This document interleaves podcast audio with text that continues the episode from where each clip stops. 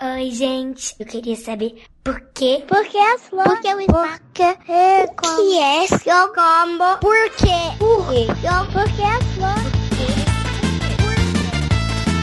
E chegamos em mais um programa Itimalia, um programa que eu adoro gravar, que eu tava morrendo de saudades. Tô aqui com uma voz mais ou menos, gente, tô um pouco gripada. Mas a gente veio gravar o Sai Kids. Hoje estou eu, Jujuba, e a fofa da Debbie. ah, esse programa é muito gostoso, né? Eu fico Bom tão demais. feliz de gravar. Sai, kids, porque sim não é a resposta.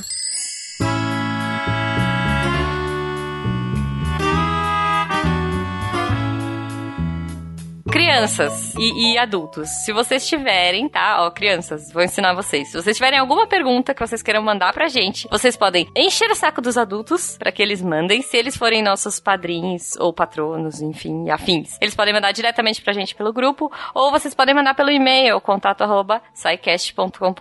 Não deixem de mandar essas perguntas porque essas perguntas são incríveis. Eu devo dizer que muitas delas eu gostaria de ter feito. eu não sei as respostas. Então é isso, Deb. Fica a dica pra todo mundo. E só, só falando que é grupo pelo grupo do WhatsApp, né? Isso, pelo grupo do WhatsApp, exato. Então, ó, a gente vai começar hoje, já, já vamos começar com uma pergunta muito boa, que é a pergunta da Anitta. Então vamos lá, Anitta. Oi, o meu nome é Anitta, eu tenho 8 anos, eu moro em Gravataí e eu queria saber por que o plástico não é biodegradável. Por que o plástico não é biodegradável? Ai, essas crianças vão salvar o mundo. Vão, elas são a nossa esperança, cara. Ah, e delícia. responder a Anitta, a gente trouxe o Matheus. Vamos lá, Matheus. Oi, Anitta, tudo bem? Então, você perguntou por que que plástico não é biodegradável. E eu tenho uma boa surpresa pra você. Existem sim plásticos biodegradáveis. A gente só não usa muito. A principal diferença entre os plásticos biodegradáveis e os não biodegradáveis é que os não biodegradáveis eles demoram muito tempo na natureza para sumir. E mesmo assim eles não somem completamente. Eles vão ficando bem pequenininhos, pedaços bem pequenininhos, e com o tempo depois você a gente só não consegue ver, mas ele tá lá como pedacinho, pedacinho, pedacinho. Os biodegradáveis, eles ficam pedaços bem pequenininhos e no- depois de um tempo somem. Isso num tempo muito mais curto. Mas agora você está se perguntando, por que, que a gente não usa só plásticos biodegradáveis? É porque ainda é muito caro fazer plásticos biodegradáveis. No geral, os plásticos que não são, são mais baratos. Então, muitas pessoas ainda preferem usar ele. Mas isso não é bom, né? A gente sabe que a gente tem que cuidar do nosso planeta e para isso a gente tem que começar a usar mais plásticos biodegradáveis. Beijão, Anitta. Continua pensando no bem do nosso planeta pela gente. Pois é, Deb. E eu esqueci de comentar, a Anitta tem 8 anos. Olha só. Não, gente, muito legal. Acho que eu não sabia o que que era biodegradável quando eu tinha oito anos.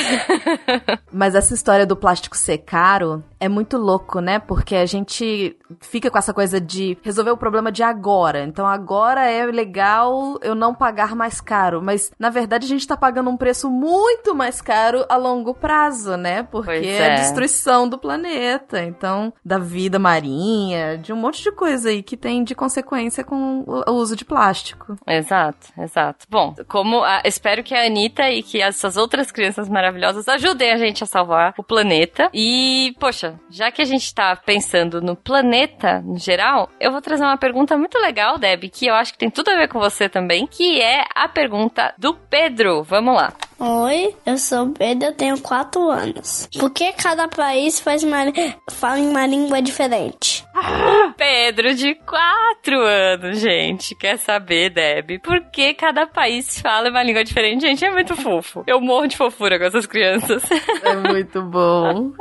Bom, pra ajudar a gente, antes da Deb dar o pitaco dela, a gente trouxe o Tiago. Vamos lá, Tiago, ajuda o Pedro. Oi, Pedro. Nossa, pergunta muito legal. Olha, a gente poderia conversar sobre cada um dos países, mas aí para isso a gente ia precisar de uma tarde inteirinha só para isso. Assim, os países, eles foram se formando depois de toda uma história que é única de cada um dos povos e que pode influenciar a língua que eles estão falando ou não. Então, fica muito difícil a gente falar e dar um exemplo de cada um desses países. Mas, por exemplo, você já tentou conversar com alguém que fala espanhol? Acontece que as duas línguas, o português e o espanhol, elas são muito parecidas e isso acontece porque elas são filhas de uma língua bem antiga chamada latim. E aí, né, o que acontece é que as línguas antigas elas se modificam com o tempo e se tornam outras línguas. Então, do latim a gente tem hoje o, o português, o espanhol, o romeno, o italiano, o francês e várias outras línguas, assim como o inglês e o alemão vieram de outras línguas também. Mas ok, então vamos focar na sua pergunta, que é sobre a língua específica de cada país, né? Isso dá pra gente tentar generalizar um pouquinho. Então, na verdade não é tão simples assim, sabia? Não, não é todo país que tem a sua própria língua. Você sabia que existem países que falam mais de uma? Por exemplo, a gente tem a Suíça, que fica perto da Alemanha, perto da França e perto da Itália. Aí as cidades que ficam próximas da Alemanha, elas falam alemão, as que estão próximas da França, elas falam francês, as que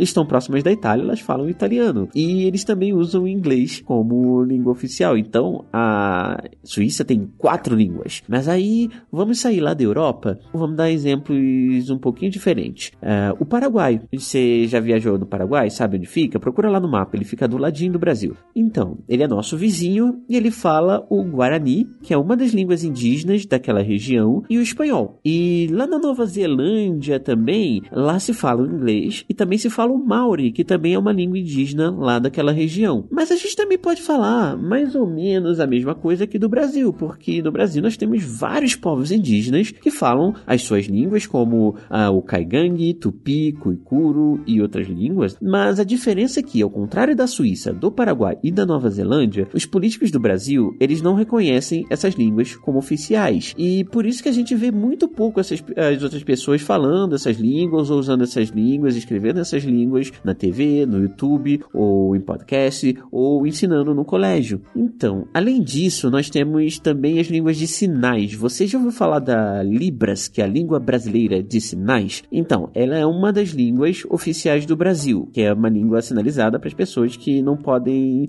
uh, falar ou não podem escutar. Mas essa é só oficial, porque a gente também tem outras línguas de sinais, como a língua cena, só que elas não são oficiais. E nas aulas de história você vai ver que aqui no Brasil a gente fala o português hoje como a língua oficial, porque há muito tempo, mais de 500 anos, os portugueses chegaram aqui no Brasil, onde se falavam aquelas línguas indígenas todas que eu disse antes, como Cuicuro, Caigangue, Tupi, Guarani. Então, espero ter respondido sua pergunta. Manda mais perguntas, manda mais, manda mais. Abração, tchau, tchau. Pois é, Deb. Tem muita língua por aí, gente.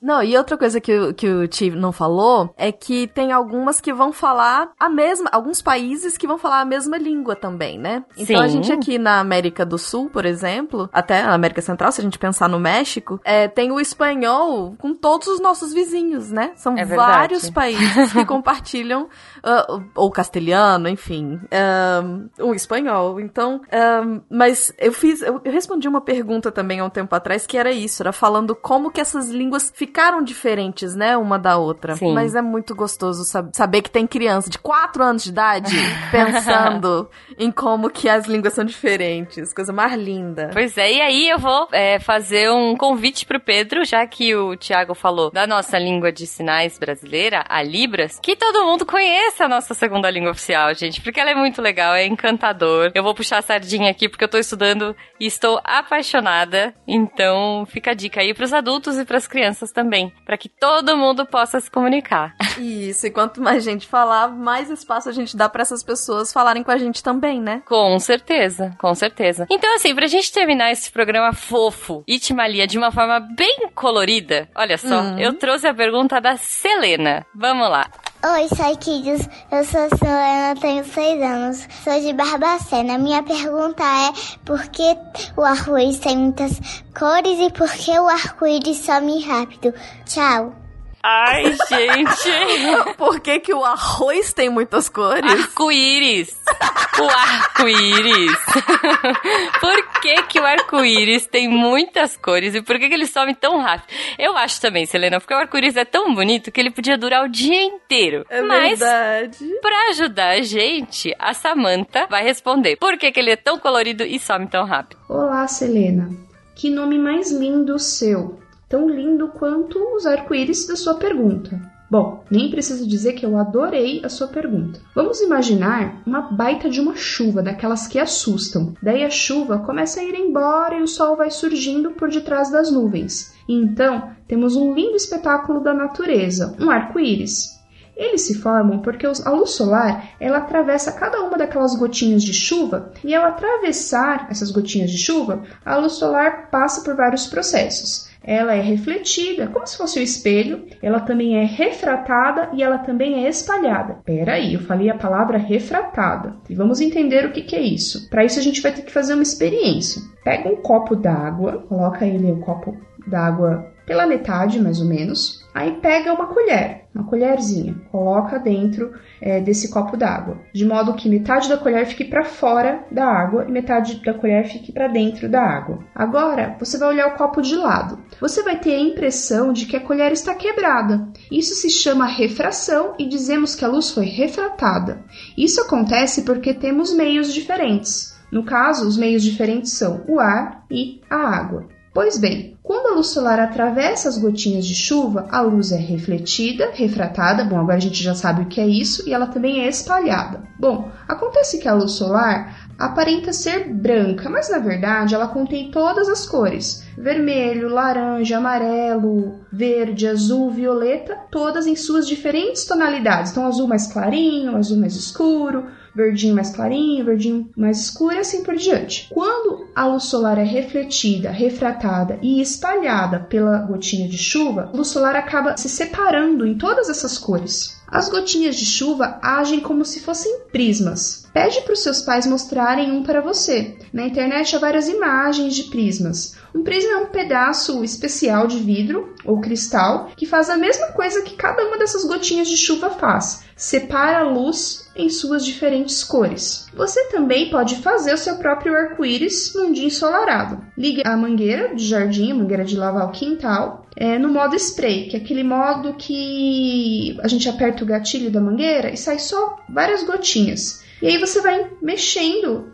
a mangueira até encontrar uma posição ideal para formar um arco-íris. Aí depois você conta pra gente o que, que você conseguiu, se você conseguiu formar o arco-íris. Tem que ser num dia bem ensolarado. Ah, e por que, que os arco-íris duram, duram tão pouquinho no céu? Bom, porque a chuva logo vai embora, ou porque você logo desliga a mangueira. E sem as gotinhas, não tem mais os pequenos prismas para a luz se espalhar. Então a gente não tem mais arco-íris. Selena, menina da lua, obrigada pela linda pergunta. Se você tiver mais perguntas, pode mandar e continue assim bem curiosa, bem observadora e fazendo muitas perguntas. Pergunte para o papai, para a mamãe, para o vovô, para a vovó, para as professoras, professores e pergunte para a gente também. Um abraço. Ah, é isso, né?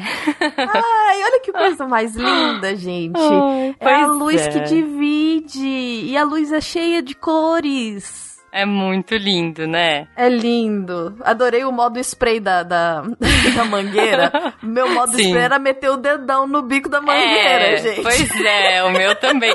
Hoje vale lembrar que é legal fazer arco-íris com mangueira, mas a gente tem que economizar água, a gente tem que cuidar do planeta. Então, quando você vai de- fazer, faz só um pouquinho. Mas faz sim, porque é uma experiência muito legal e eu acho que toda criança deveria criar o seu próprio arco-íris. Com certeza. Então, muito obrigada, Selena, Pedro e Anitta, pelas perguntas de vocês. Que a gente continue perguntando sempre, porque sim, não é resposta. E todos os cientistas do SciKids estão à disposição para responder para vocês. É isso. Um beijo. Um beijo, seus lindos, e até semana que vem.